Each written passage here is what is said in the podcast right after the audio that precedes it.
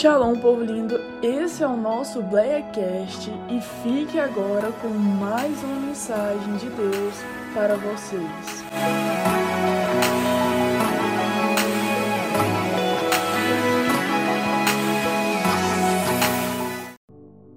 Amém, irmãos? É bom estar na presença de Deus, poder começar a semana na presença de Deus, na casa de Deus.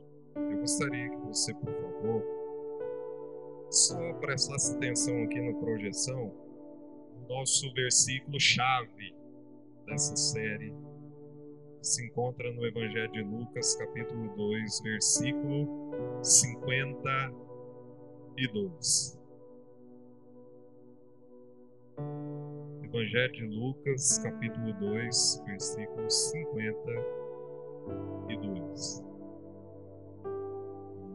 Que Deus possa falar ao nosso coração.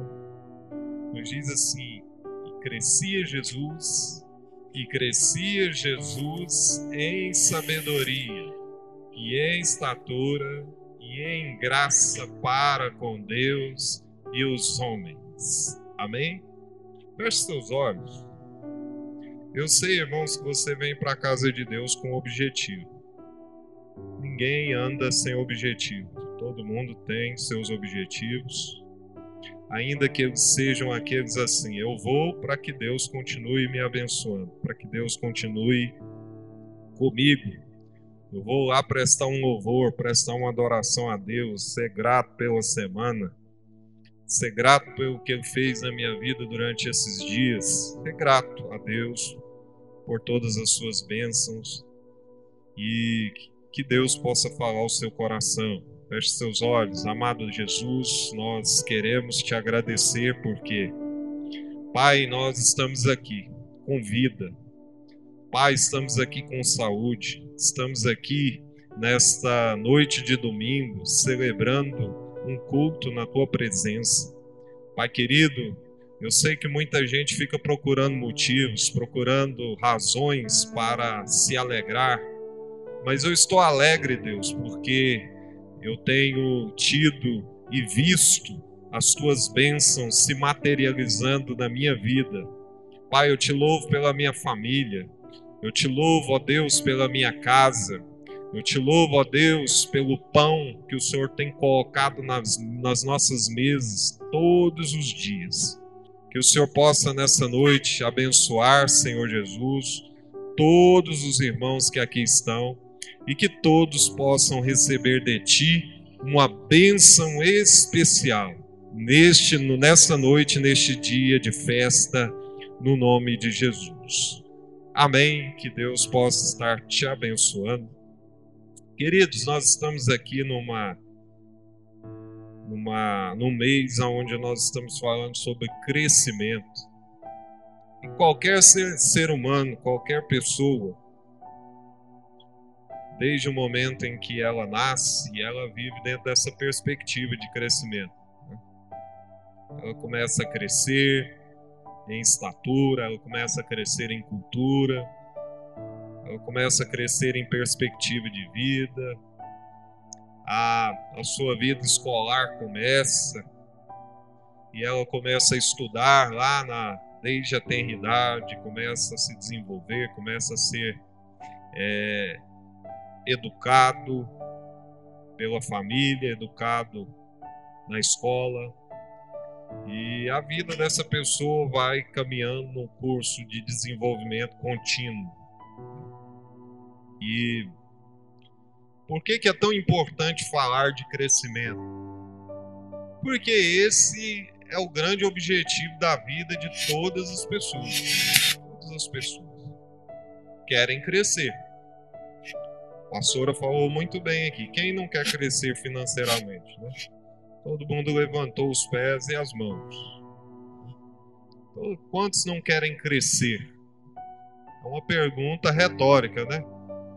Mas para alcançar esse crescimento, nós temos que ter algumas coisas. E aí eu quero pegar hoje como base a vida de Jesus.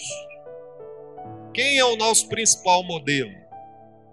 Vamos dizer bem forte? O nosso principal modelo é Jesus. Jesus é a nossa referência maior.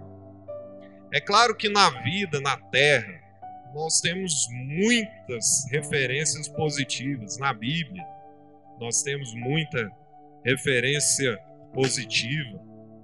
Na nossa sociedade, por mais raro que esteja, a gente tem referências positivas, né? mas a gente quer pegar a principal, que é Jesus. A Bíblia fala muito pouco, irmãos, sobre a vida infante de Jesus. Né? Algumas pinceladas, alguns versículos isolados aí falam sobre a infância de Jesus. A infância de Jesus foi uma infância difícil. Mas é importante a gente enumerar aqui o contexto da época em que Jesus vivia, como que era. É, os israelitas, como que eles viviam, como era a educação israelita durante a infância. Todo mundo sabe, meus irmãos, que Israel, na época de Jesus, vivia como uma nação escrava de uma outra nação. Eles estavam sob o domínio de Roma. Né? Todo mundo sabe disso, que Roma era a maior potência da época e dominava praticamente todo o mundo antigo.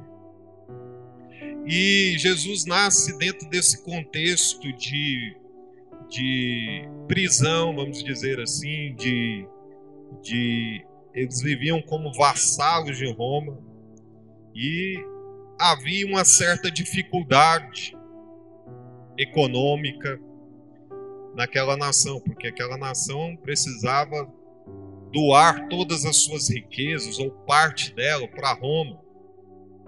Né? Então eles viviam, de certa forma, presos a uma outra cultura, a um outro governo. E Jesus nasce nesse contexto. Agora havia uma particularidade na nação de Jesus que era muito interessante. As crianças, desde muito jovens, desde aos seis anos de idade, elas já eram ensinadas, ensinadas a Torá. O que, que era a Torá? A Torá eram os cinco, os cinco é, são é até hoje os cinco primeiros livros da Bíblia. Né? A Torá é os cinco livros escritos por Moisés. Né? O livro de Gênesis, o livro de Êxodo, o livro de Levítico, o livro de Números, o livro de Deuteronômio. Esses são os livros que compõem a Torá. Então a criança dos 6 aos 10 anos de idade, quando ela inteirava 10 anos de idade, ela já tinha que saber a, cor, a Torá de cor. Você já parou para pensar, irmãos, que a criancinha com 10 anos de idade, ela já precisava saber toda a Torá de cor. Toda a palavra, todo o Pentateuco de cor. E aí, meus irmãos, eles eram enviados para homens que eram chamados mestres da lei, né? os doutores da lei. E esses homens eles eram rabinos que ensinavam essas crianças a palavra de Deus. E por que, que eu estou falando isso, irmãos? Porque eu acredito que a verdadeira e genuína prosperidade vem de Deus. Então não existe melhor caminho para nós ou para quem quer que seja do que ensinar o seu filho desde a tenridade nos caminhos do Senhor. Porque o maior patrimônio que uma pessoa pode ter é a riqueza da palavra de Deus. Não são conceitos sociais, não é a educação erudita que recebe, mas principalmente a palavra de Deus. E essas crianças, elas eram ensinadas desde cedo sob a palavra de Deus, aos pés de homens que ensinavam a palavra de Deus. Então, meus irmãos, é muito importante você. A gente tem aquela convicção de dizer assim: eu, eu quero que o meu filho tenha uma vida melhor do que a que eu tive. Tenha uma vida mais confortável do que a que eu tive. E o primeiro conceito, o primeiro conselho que eu dou para que você possa investir numa vida próspera do seu filho e da sua família é ensiná-lo a palavra de Deus. Ensine a palavra de Deus. Ensine a palavra de Deus. Então eles eram é, ensinados aos 10 anos e aqueles que se destacavam, que eram os mais destacados, os mestres, os rabinos, eles separavam para ir para a escola judaica para serem formados como doutores, como mestres, para dar continuidade a esse processo de discipulado, né? esse processo de, de ensinamento tão importante da palavra de Deus para aquela nação. Então havia né, a seleção dessas crianças e os melhores eram enviados para os seus rabinos. E então esses meninos ficavam aprendendo diuturnamente sob os ensinamentos desses mestres, desses doutrinadores, desses, desses ministros da palavra de Deus, que eram conhecidos como mestres da lei. Então, irmãos, era comum em Israel você perceber lá um mestre da lei com várias crianças, vários jovens aprendendo acerca da interpretação da lei, da interpretação da Torá, da aplicação dos princípios de Deus e tudo mais. Jesus então nasce nesse contexto, irmãos, nesse contexto aonde a palavra de Deus, a lei, os mandamentos de Deus eram ensinados. Porém, Jesus veio ensinar genuinamente o que era a vontade de Deus para a vida das pessoas para a vida das pessoas. E Jesus, então, desde a tenridade, começou a se situar nesse meio. A palavra de Deus diz que desde jovem Jesus já estava nas sinagogas debatendo da palavra de Deus com os mestres. E a palavra de Deus diz que eles ficavam admirados com a sabedoria de Jesus, com o entendimento de Jesus, com a inteligência de Jesus, com a perspicácia de Jesus. E desde pequeno Jesus foi crescendo nesse contexto, é, nesse contexto da palavra de Deus, procurando conhecer, procurando aprender, porque tem muita gente que pensa que Jesus já veio pronto do céu, que um chip de conhecimento já veio na mente de Jesus. A palavra de Deus diz que Jesus era 100% homem. O que eu entendo com isso? Que Jesus precisava encher o seu intelecto, precisava preencher a sua mente, irmãos. E aí vai um primeiro aprendizado, irmãos. Com que está sendo preenchida a sua mente? Com que está sendo preenchida a sua mente? A nossa mente é como uma caixa, irmãos. Existem espaços ali que precisam ser preenchidos. Com que nós estamos preenchendo a nossa mente? Quais têm sido os pensamentos, quais têm sido os ensinamentos que têm sido inseridos na nossa mente? O que reina na sua mente? A palavra de Deus? O que reina na sua mente? As convicções desse mundo? O que reina na sua mente? Pensamentos de paz. O que reina na sua mente? Pensamentos de crescimento, pensamentos otimistas. Quais são os conceitos básicos e fundamentais que estão permeando a sua mente? Que cultura reina na sua mente?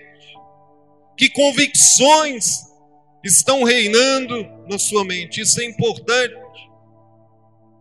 E é por isso que desde pequena aquelas crianças eram ensinadas a primeiro a temer a Deus, a, temer ao Senhor. E Jesus então começa a se desenvolver, começa a interpretar a lei, e ele tinha também a presença do Espírito Santo com ele. E Jesus, então, a palavra de Deus dá um, um vácuo histórico, temporal, e aí pega Jesus já no início do seu ministério, a partir dos 30 anos, Jesus começa o seu ministério formal específico. Mas, pastor, me responda uma coisa: e esse tempo que ele ficou, né? Que a Bíblia não fala, esse período dos 12 até os 30, o que, que Jesus ficou fazendo? Jesus ficou ocioso, Jesus ficou fazendo o quê? Irmão, Jesus ficou se preparando para algo. Se preparando para o seu ministério que viria. Então, irmãos, uma coisa muito importante para o crescimento, seja em que área for, é a preparação. Temos que nos preparar para crescer. Temos que nos condicionar para crescer. Não podemos pensar que vamos crescer na eventualidade, irmãos. As pessoas querem alcançar determinados lugares, mas não querem se preparar, não querem se condicionar. E Deus está dizendo para você: você quer a minha bênção? Quem quer a bênção de Deus aqui? Então se prepare. Como é que você pode querer alcançar um lugar no qual você não está preparado? Essa é a grande pergunta. Eu quero aquele lugar. Eu quero aquela posição. Eu quero chegar até determinado lugar. Muita gente faz esse tipo de narrativa. E não é errado fazer. Olha, daqui tanto tempo eu quero estar naquela condição. Ou muitas vezes alguém diz assim: Olha, se eu estivesse naquela posição, eu faria melhor. E aí alguém vai dizer: um fato que a Bíblia narra com muita exatidão foi quando Davi foi ungido a rei de Israel. A pergunta que eu faço: ele assumiu o reino a partir do momento em que foi ungido, sim ou não? Que, que aconteceu nesse período, do momento em que ele foi ungido até o momento em que ele assume o trono? Quanto tempo isso levou? A palavra de Deus diz que Davi ficou sendo perseguido por Saul durante 10 anos. E eu chamo esse período de 10 anos de 10 anos de preparação. Dez anos de condicionamento, dez anos aonde Deus estava preparando Davi para assumir um reinado. É por isso que eu digo que não há crescimento sem preparação. Muita gente está pensando assim, gente, mas o que eu estou vivendo, o que eu estou passando. Mas Deus talvez esteja te preparando para te colocar no lugar que Ele te prometeu. Existem as preparações que nós buscamos, que nós fazemos, que nós é, caminhamos por fazer, e existem aquelas que Deus faz nas nossas vidas. Existem aquelas que Deus faz nas nossas vidas. E Davi então foi sendo preparado para assumir aquele lugar. E o que eu tenho a dizer para vocês é que Jesus também se preparou para ser o Messias. Jesus era o Messias, sim, vindo de Deus, mas ele se preparou também para ser o Messias aqui no meio dos homens. Como que Jesus se preparou? Jesus sabia que o que ele iria enfrentar era algo pesado, era batalhas espirituais, era batalhas com os homens, era batalhas de perseguição, era batalhas de, de, de, de, que pessoas iam colocar a sua credibilidade, a sua identidade em xeque. Então Jesus precisava também se preparar psicologicamente, Jesus precisava se preparar emocionalmente, e ele foi se preparando, e ele foi crescendo. Por isso que a palavra de Deus diz: e crescia Jesus E se o nosso modelo é Jesus, eu tenho algo a dizer para você: você também precisa crescer. E eu também preciso crescer. Continuar crescendo, porque Jesus, sendo Deus, se preocupou com o seu crescimento. E aí, o outro fator que vem ali logo após é Jesus crescia em sabedoria. Você sabe o que é sabedoria? O principal fator que a sabedoria nos traz, sabe qual que é? É saber tomar decisões. Saber tomar decisões. A maioria das pessoas não sabem tomar decisões. E eu arrisco a dizer que a coisa mais difícil na nossa vida é tomar decisões. Aliás, nós tomamos, porém, será que estamos tomando as decisões certas? Será que estamos tomando as decisões corretas? As decisões que vão trazer para nós dias de bênção, as decisões que realmente vão trazer paz para as nossas vidas, as decisões que vão trazer vitória para as nossas vidas. Então Jesus precisava crescer em sabedoria para saber tomar decisões. Por quê? Porque ele iria ser testado, ele iria ser provado, ele iria ser colocado em xeque, e ele precisava ter a sabedoria de Deus na vida dele. Irmãos, não há crescimento também. Primeira coisa que nós aprendemos: não há crescimento sem preparação. Segundo, não há crescimento sem sabedoria. Por quê? Porque se a gente não tiver sabedoria, vamos tomar decisões erradas. E decisões erradas nos levam à derrota, nos levam a fracasso. Então o que é importante, irmãos? É que pessoas sábias não tomam decisões no calor das emoções. Porque as emoções elas nos traem. As emoções elas nos levam para caminhos, irmãos, irreversíveis. E eu vou dar um exemplo para você de Jesus, como ele era sábio ao tomar decisões. Alguém chega diante de Jesus, havia pegado uma mulher em adultério, em adultério flagrante, e a lei dizia: essa lei manda que todas as pessoas que foram pegas em adultério sejam apedrejadas. E aí levam essa mulher até Jesus. E o que que Jesus vai fazer agora? Essa mulher foi pegando até Jesus e a lei manda que nós a apedrejemos. Qual é o seu parecer como mestre?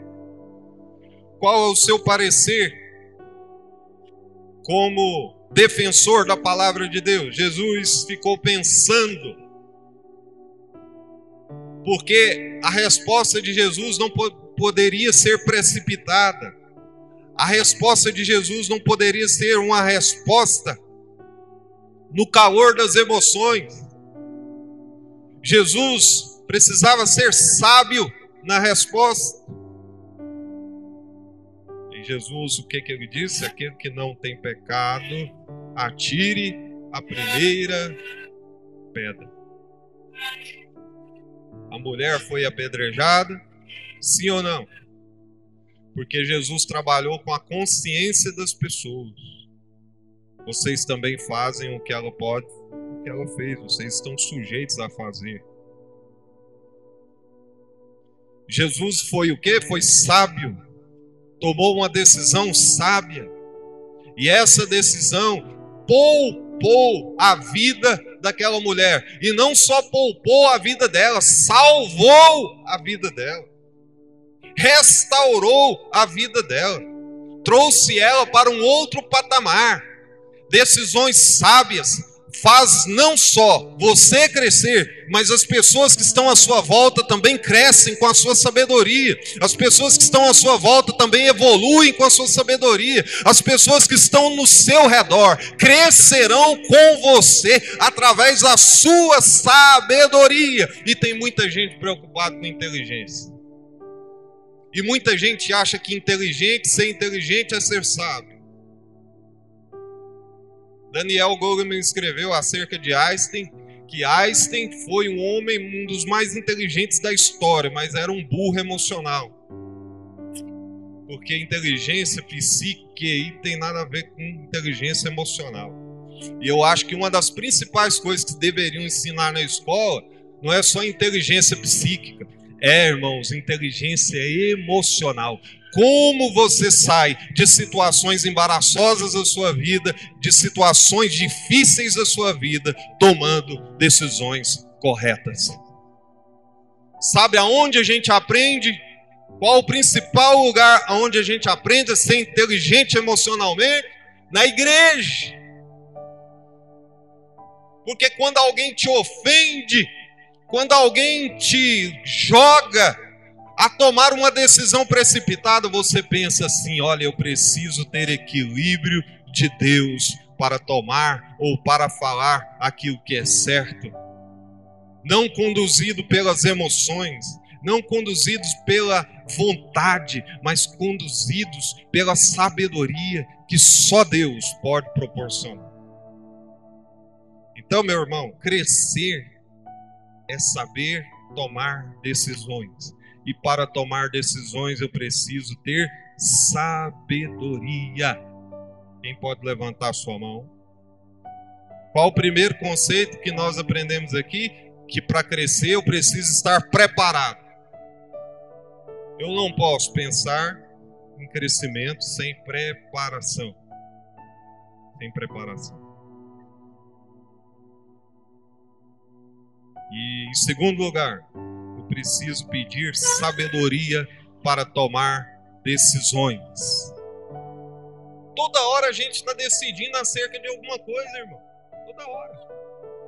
Alguém te ofende, você vai decidir. O que, que eu vou falar para essa pessoa? Qual a resposta que eu vou dar para essa pessoa?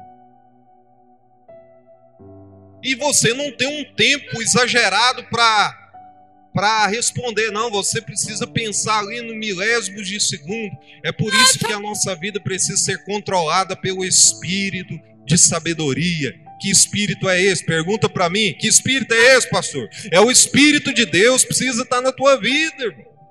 E precisa estar na minha vida para nos dar discernimento de situações que a vida nos coloca que as situações nos colocam. E agora, o que, que eu vou fazer diante dessa situação? Olha o tanto que a sabedoria é importante.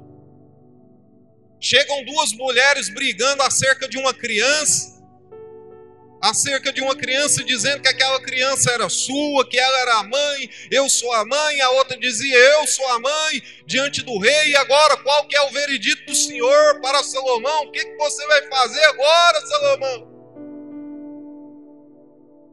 Quem é a mãe dessa criança? E ele então olhou para as duas mulheres e disse assim: Me dê essa criança. Pegue a espada, aparta no meio, dê uma parte para cada uma. E uma das mulheres disse assim: Não, não faça mal a essa criança, porque não quero que a mate, não faça isso. Então Salomão pôde enxergar quem era a mãe daquela criança. Porque o amor, irmãos, genuíno, é o amor que renuncia em prol do bem. Então, como que ele descobriu quem era a genuína mãe? Dessa forma. Quem lhe deu essa sabedoria? Foi Deus. E ele teve que ter essa sabedoria para tomar decisão correta acerca desse problema. Então, irmãos, muitas vezes as situações chegam diante de nós e a gente pensa assim: e agora? O que eu vou fazer? Que decisão eu vou tomar? É preciso. E decisões mal tomadas, irmãos, podem impedir o seu crescimento podem retardar o seu crescimento, podem parar o seu crescimento. Por quê? Porque não há crescimento sem sabedoria. Por que, que Jesus foi crescia? Porque ele cresceu em sabedoria. E eu fico, irmãos, admirado como que Jesus ganhou os seus discípulos. Como que alguém tem coragem de deixar a sua profissão, deixar a sua casa para seguir um homem que não lhes prometeu nada, que não lhes deu nada, mas seguir esse homem? Como é que ele conseguiu convencer Mateus, que era rico, cobrador de impostos?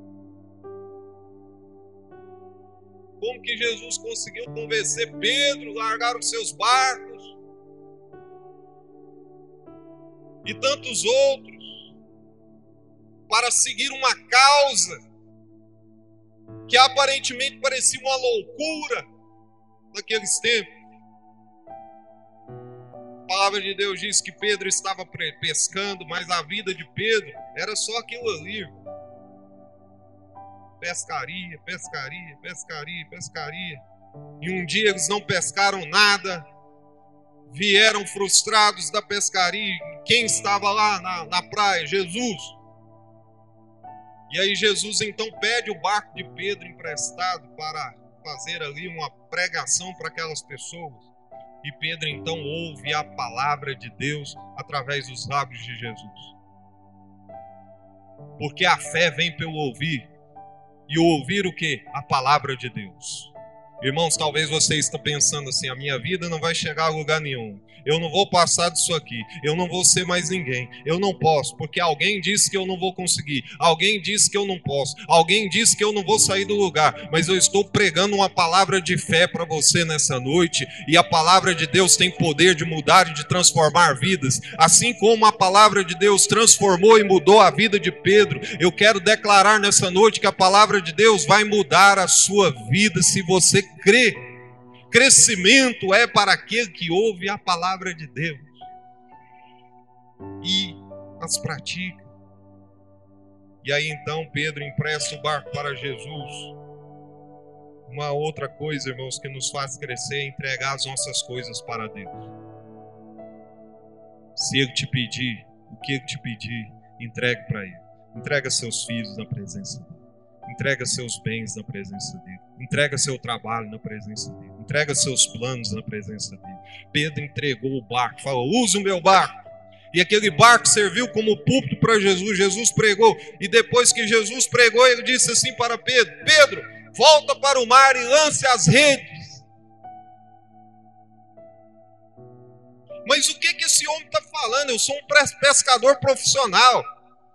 Eu conheço de mar, nós pescamos a noite inteira.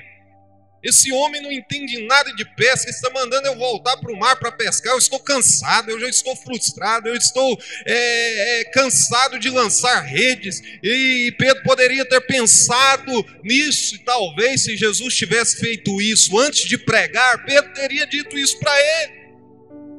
Mas a palavra de Jesus liberou fé no coração de Pedro, assim como eu estou pregando aqui, essa palavra vai gerar fé no seu coração para voltar a crer que o crescimento é real na sua vida, que o crescimento é real nas nossas vidas. E aí, meu irmão, Pedro então disse assim: Olha, eu pesquei a noite inteira, mas sob a tua palavra eu vou lançar as redes. E a palavra de Deus diz que ele lança as redes e a pescaria é tão extraordinária que eles pescam tanto que o barco falta afundar de tantos peixes que vieram naquelas redes. E é o que Jesus está dizendo para nós. Se você ouvir a palavra de Jesus, você vai crescer. Se você seguir a palavra de Deus, você vai crescer. E Pedro então falou: Olha, eu não quero saber mais dessa profissão, não quero saber mais dessas redes, eu não quero saber mais desse barco. Eu quero seguir esse homem aí. E Jesus disse: Olha, se você me seguir, você não vai pegar mais peixes, você será pescador de homens. E Pedro então seguiu a Jesus. Assim como foi Mateus, assim como foi tantos outros discípulos seguiram a Jesus. Mas o que particularidade que tinha nessas pessoas. Que particularidade que tinha nessas pessoas, nesses discípulos? é que eles eram homens simples, homens desacreditados. Jesus não foi lá na escola judaica buscar os seus talmides. Jesus não foi lá na escola, na melhor escola rabínica que tinha na época, buscar os seus discípulos. Porque lá estavam cheios de homens, cheios de si mesmo. Eu já sei. Eu já conheço. Não existe mais espaço para o conhecimento. Não existe mais espaço para o aprendizado, porque nós já aprendemos tudo que tinha para aprender. Irmãos, e nós devemos aprender com Sócrates, um dos maiores filósofos da história. Ele disse o quê? Só sei que nada sei. Só cresce pessoas que estão dispostas a sempre aprender alguma coisa a cada dia. Pedro era expert na arte de pescar, mas aprendeu ali com Jesus. Todo dia é uma oportunidade de aprender. Só cresce quem sabe que precisa aprender todo dia. Todo dia é dia de aprender. Todo dia é dia de conhecer. Só sei que nada sei. Então, meus irmãos, para crescer, a gente tem que ter a perspectiva de aprender. E é por isso que Jesus foi naqueles que eram homens simples, eram homens abertos, eram homens que estavam com o coração aberto para receber, para absorver. Sabe por que, que muita gente vem e não é abençoado na igreja? Porque vem e não absorve. Vem com o coração fechado. Não, isso aí que o pastor já falando, eu já sei, eu já aprendi na teologia. Isso aí que o pastor está falando, ei, não, isso aí eu já sei, minha avó já dizia.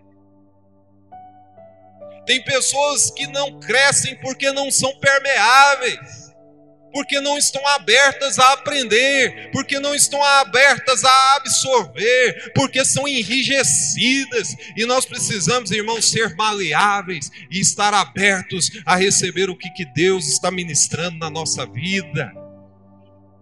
Tem gente que é permeável só para conceitos do mundo, só para filosofias do mundo, só para as coisas que vêm do mundo, mas Deus está falando: seja permeável a minha presença, seja permeável a minha palavra, seja permeável ao que eu estou falando no contexto do culto.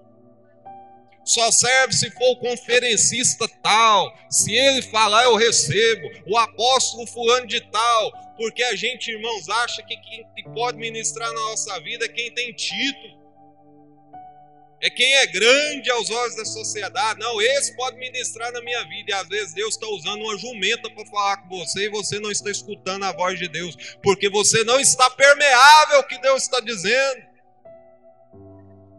Você não está aberto ao aprendizado de Deus, você não está aberto à pedagogia de Deus, está enrijecido por os fatores externos que estão à sua volta. E Deus está dizendo: abra o teu coração para receber a minha palavra, para ser permeável a minha presença. Tem gente, irmão, que vem para a igreja, parece que chupou dez limão azedo na hora do louvor não louva, na hora da palavra não recebe, na hora de bater palma não bate. Então o que eu estou fazendo num contexto onde eu não estou permeável a receber as bênçãos de Deus?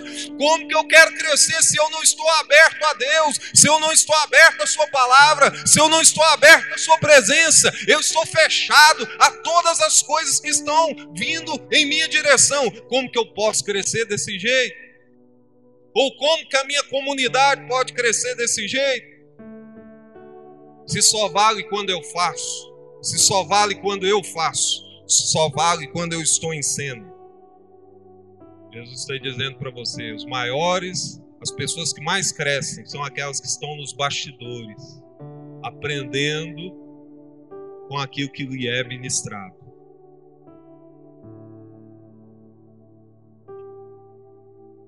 Quem era o mais desacreditado da casa de Jessé? Quem era o menos visto da casa de Jessé? Quem era o mais desprezado da casa de Jessé? Davi, aonde que ele estava? Lá no curral das ovelhas. Aonde ele estava? Protegendo as ovelhas do seu pai. Aonde ele estava? Ele estava trabalhando. Porque, irmãos, Deus não tem compromisso com gente preguiçosa, com gente ociosa, com gente que não tem coragem de fazer nada. Deus está descompromissado com preguiçoso. Aliás, a palavra de Deus diz: vai ter com a formiga, ó preguiçoso. Você que não tem vontade nem coragem de lutar pela vida, de lutar pelos seus sonhos, Deus está desaliançado com você, porque Deus odeia gente preguiçoso. Jesus já disse: Meu Pai trabalha até hoje e eu trabalho também. Se Deus, que é onipotente, onisciente, onipresente, trabalha, que dirá nós, meus irmãos? Temos que ter coragem, temos que ter disposição, porque à medida que você for trabalhando, Deus vai te abençoar, Deus vai multiplicar, Deus vai prosperar o seu trabalho, Deus vai prosperar a sua vida, Deus vai prosperar. Mas tem gente que quer receber de Deus, que quer crescer, mas não toma atitude nenhuma. Pega o talento em terra, quer crescer ministerialmente. Você não pegar para fazer, como você vai desenvolver? Se você não falar, Jesus disse: se vocês não falarem, as pedras vão clamar. Ou seja, eu vou usar até coisas inanimadas para fazer o papel que você deveria fazer. E tem gente que está achando que a obra de Deus para. Se parar, Deus vai usar coisas inanimadas para realizar a sua obra, mas não para. Então, irmão, está na hora da igreja sacudir. Você quer um contexto de igreja melhor? Depende de você. O que, que você está fazendo para melhorar o contexto da sua igreja, por exemplo? Qual a ação que você está fazendo para que o lugar que você cultua, para que o lugar onde você serve a Deus seja melhor do que é?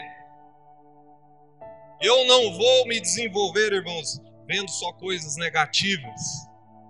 Ou até posso as ver, mas se eu posso contribuir para que elas melhorem, minha família está ruim. Está ruim, mas eu posso fazer com que ela seja melhor. O que, que eu posso fazer? Então está muito na nossa mão.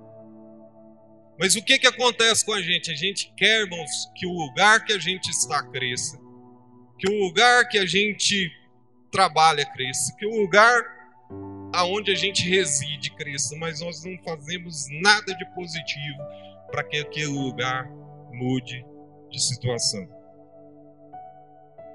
Para que aquele lugar melhore. Ou para que aquela para a vida daquelas pessoas melhore. Aí eu vou para um outro texto que fala de crescimento, que é a escola de profeta de, de, de, de Eliseu. Eliseu era professor numa escola de profetas. E aí o lugar começou a ficar ruim, ficou pequeno, ficou desconfortável.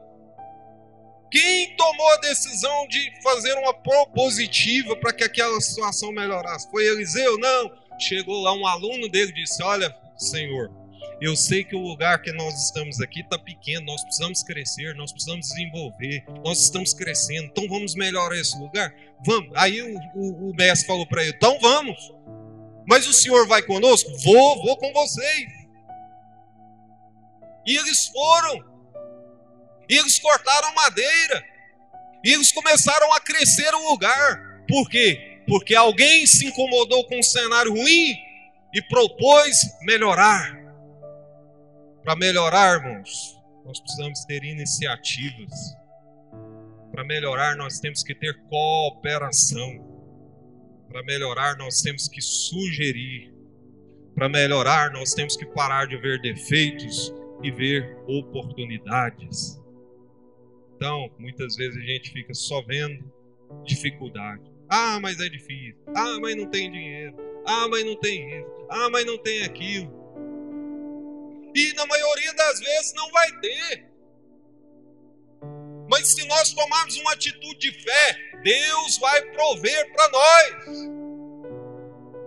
Eu estou, irmãos, aqui nesse desafio de reforma. Vocês pensam, nossa, está chovendo dinheiro do céu, está nascendo na horta do pastor dinheiro para fazer isso aqui. Nós não temos dinheiro, nós não temos condição, mas nós confiamos no nosso Senhor e nós não vamos parar de fazer nada porque nós não temos. Deus vai criar as situações. Eu não vou estudar porque eu não tenho condição. Eu não vou sonhar porque eu não tenho condição. Vai continuar parado, estagnado. Agora, o dia em que você tomar uma decisão e falar, eu vou correr atrás dos meus sonhos e vou lutar por eles, as coisas vão começar a acontecer. A pior pobreza, irmão, não é a pobreza financeira. Aliás, não tem ninguém pobre. Né? Quem aqui é pobre? Levanta a mão. Eu sou pobre, pastor. Não tem ninguém pobre aqui. Mas a pior pobreza é aqui, ó. Uma palavra dessa e gente viajando na maionese, mexendo no celular, por exemplo.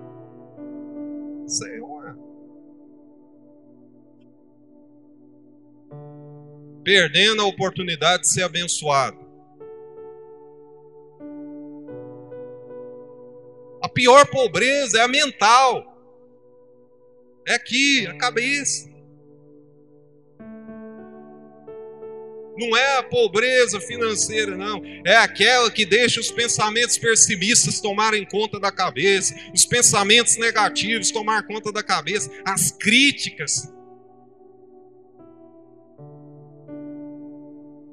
tomarem conta da sua vida, os complexos tomarem conta da sua vida.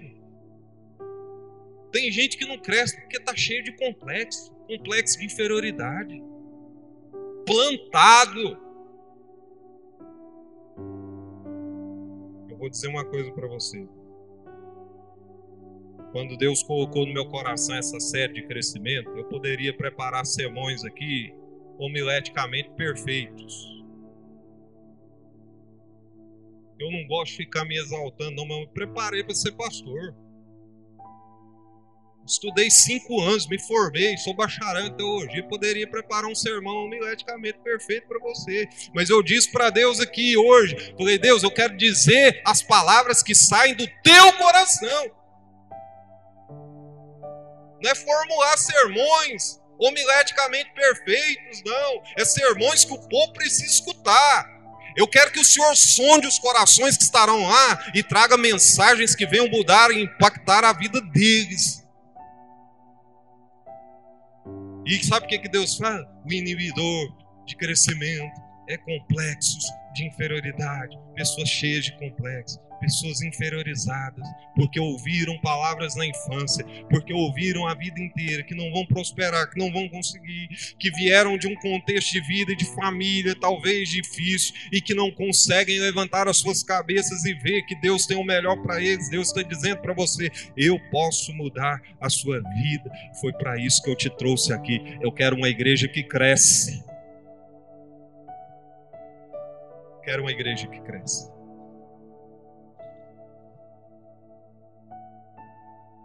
Eu quero uma igreja que testemunhe do que eu faço nas suas vidas.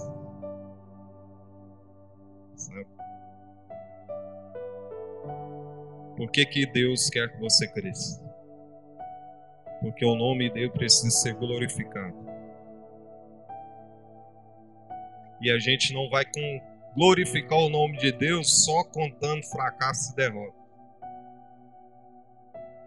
A gente não estimula a fé de ninguém, irmãos, contando só fracasso e derrota. O nome do Senhor precisa ser glorificado. Então, reprisando, para crescer, eu preciso me preparar. Para crescer, eu preciso de sabedoria. Para crescer, eu preciso de pessoas. Olha aqui para o meu nariz. Jesus se preparou. Jesus buscou sabedoria. Jesus precisou de pessoas. Esses dias eu disse para um chefe meu: enquanto você estiver pensando em resultado, passando por cima de gente, você não vai chegar a lugar nenhum. O dia que você passar a valorizar as pessoas para atingir resultado, você vai alcançar resultado. Pessoas é que te fazem crescer. Eu tenho uma palavra aqui para alguém que fica me dizendo assim: olha, essa pessoa é um espinho no meu pé, é um calo no meu sapato. Olha aqui para o meu nariz. Mais importante é agora. Deus colocou essa pessoa para te fazer crescer. Eu não aguento mais, eu não suporto mais essa pessoa. Deus colocou ela para você crescer. e ao final das contas, o seu nome será glorificado, o nome do Senhor será glorificado através da sua vida. Através da sua vida. Nós precisamos de gente. Jesus se relacionava bem com as pessoas. Jesus sabia tratar bem as pessoas. Jesus era sadio emocionalmente, irmão. Você pensar, eu estou pertinho dos guardas virem aqui me prender para me levar para a cruz. E esse homem cantar um hino e adorar a Deus. Jesus era sadio nas emoções, equilibrado. Nós precisamos de gente Jesus sabia que ele não podia levar aquela missão sozinho. Você não pode crescer sem pessoas ao seu lado. Você não pode crescer sem referências boas. Você não pode ser crescer sem ser mentoreado. Eu sou bambambam, eu faço e acontece, eu tomo as minhas próprias decisões e não peço conselho para ninguém. Pessoas assim, estatisticamente, estatisticamente, são aquelas que mais quebram a cara, são aquelas que mais se frustram. Porque, irmãos, Deus os criou porque nós precisamos de gente.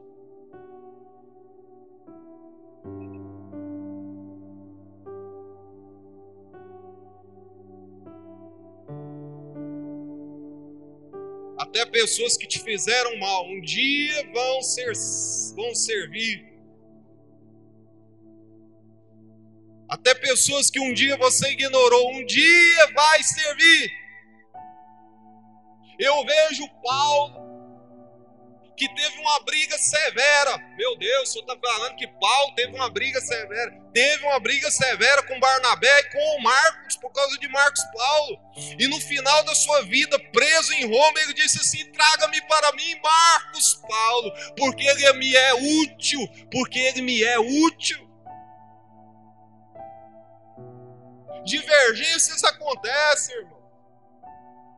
Nós divergimos, muitas vezes nós discutimos, nós discordamos uns dos outros, mas isso não significa que nós somos inimigos, isso não significa que nós podemos ter a nossa relação interrompida. Só é uma divergência, irmãos, mas nós precisamos entender, irmãos, que nós precisamos de gente. Eu vejo tanta gente que não cresce porque não sabe perdoar.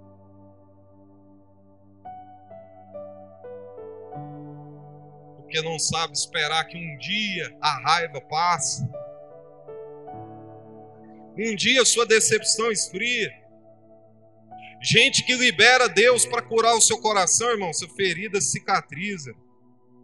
Agora tem gente que fica alimentando ódio, alimentando ressentimento alimentando a mágoa, e vivem doentes, e vivem fracassados, e vivem à mercê da derrota e do fracasso. Pessoas que crescem são pessoas que perdoam. Pessoas que crescem são pessoas que olham para o amanhã. Pessoas que crescem não deixam as suas vidas serem afetadas pelas decepções e frustrações que pessoas colocam. Eu termino a minha mensagem dizendo o seguinte: se eu fosse olhar por isso, eu não era mais pastor. que o que eu já recebi de punhalada nas costas, de trairagem,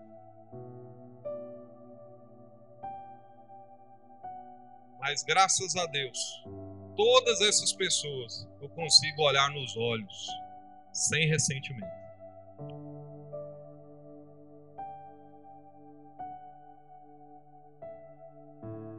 Pessoas que foram lá no ministério, irmão, inventaram mentira com meu nome para me tirar a igreja.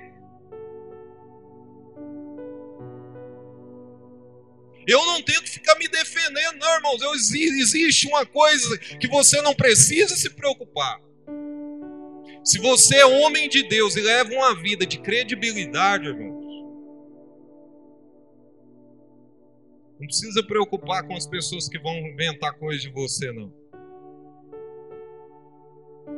Porque a verdade sempre vem à tona. Tenha uma boa consciência. Seja honesto tenha credibilidade, que o crescimento seu é natural. Vão até te procurar derrubar o seu tapete, puxar o seu tapete. Mas quem te segura pela mão é Deus. A sua casa está de pé, porque quem é Deus na sua vida e quem está reinando é Deus na sua vida. Essa igreja está com a porta aberta, irmão. Aí, ó, aqui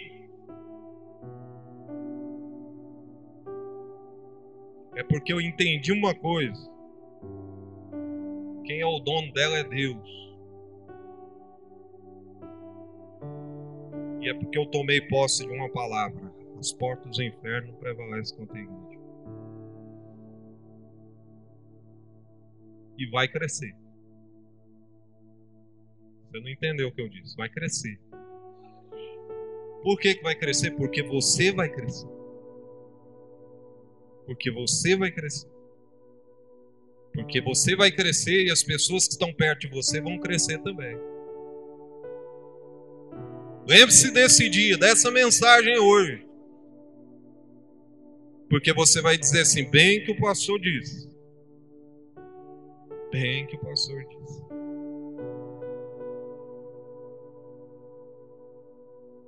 Não há crescimento sem preparação sem sabedoria e sem gente. Eu preciso ter essas três coisas. Você entendeu, irmão? Só eu, eu e mais eu e mais eu.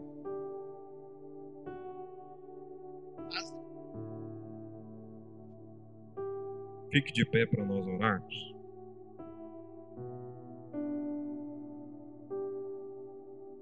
Brasileiro, irmão, só pensa em futebol, né? Esporte é futebol. Brasil. Hoje eu estava vendo uma moça chamada Bia tenista. Tenista no Brasil, irmão. E a mulher chega lá na final de um torneio. Mil.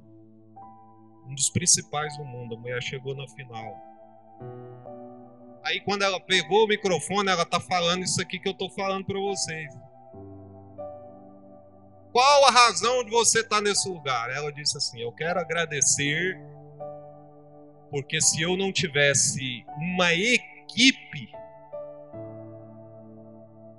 um coaching, que é um treinador, um preparador físico, um psicólogo, um, um psicólogo, se eu não tivesse a minha mãe, o meu pai, a minha família, se eu não tivesse os incentivadores, os amigos, eu não estaria aqui. Então não existe crescimento sem gente.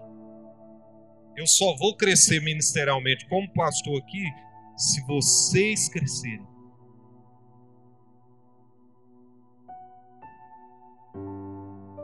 Nós precisamos de gente. Nós dependemos de gente. Nós queremos gente. E ninguém vai chegar a lugar nenhum sozinho. Nem Jesus chegou. Levante a sua mão, você que é individualista, narcisista. Bam, bam, bam. Eu sou o cara. Eu faço e aconteço. Eu sou o melhor. Eu sei que tem gente desse naipe aqui. Onde eu ponho a mão vira ouro. Midas.